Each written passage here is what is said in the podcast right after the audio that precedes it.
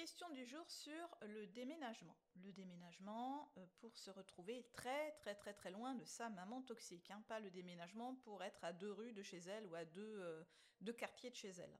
Le vrai déménagement avec de vraies distances entre vous et elle.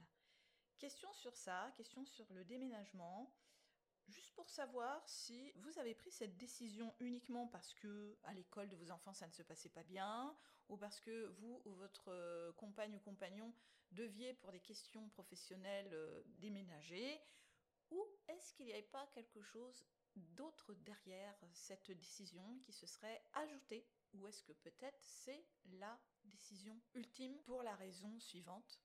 Vous n'en pouvez plus d'avoir votre mère toxique dans les pattes, parce qu'elle vit dans votre ville, pour peu qu'elle vive dans votre quartier ou dans votre rue, c'est plus possible, vous n'en pouvez plus, donc vous avez pris peut-être, qui sait, cette décision de déménager pour vous débarrasser d'elle, pour vous éloigner en tout cas physiquement d'elle. Petite réflexion comme ça pour savoir si dans votre euh, donc euh, prise de décision de déménagement, maman toxique n'était pas dans la liste.